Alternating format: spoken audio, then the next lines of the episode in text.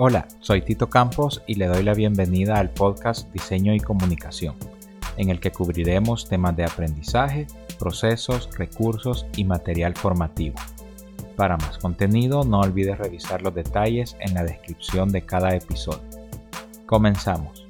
La animación digital se ha convertido en parte importante y fundamental para la comunicación de mensajes visuales con la gran cantidad de medios y dispositivos que hoy en día poseemos, podemos llegar a públicos y áreas con mucha más comodidad e inmediatez.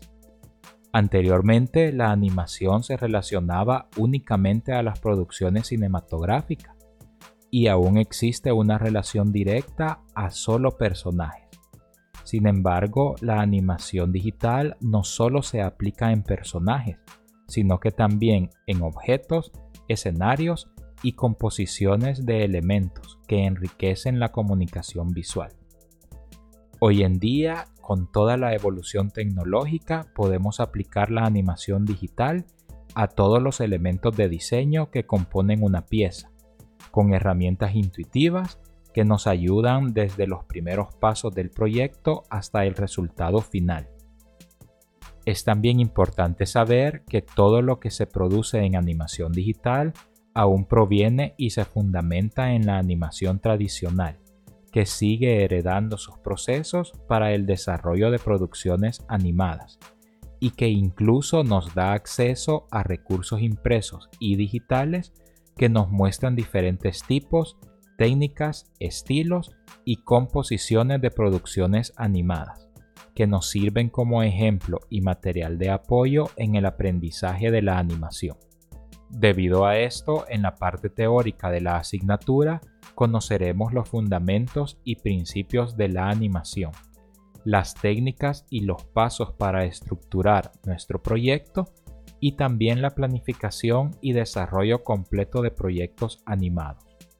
Esto nos dará un acercamiento a la importancia del planteamiento previo y proceso de diseño para que un proyecto animado se desarrolle de manera eficaz y adecuada. Exploraremos todos los tipos, principios y fundamentos de la animación, que nos permitirán fácilmente crear producciones animadas para cortometrajes, diseño web, editorial, publicidad y redes sociales utilizando los recursos más adecuados para que el mensaje sea comunicado de forma efectiva al público objetivo. Finalmente, entenderemos por qué la animación digital es tan importante en la actualidad y todas las posibilidades que nos ofrece para añadir movimiento e interactividad a nuestras ideas. En los próximos videos compartiré con ustedes más información sobre materiales recursos y herramientas que debemos conocer porque serán de vital ayuda para aplicar lo que desarrollemos en la asignatura Animación Digital. Gracias por escuchar hasta el final de este episodio.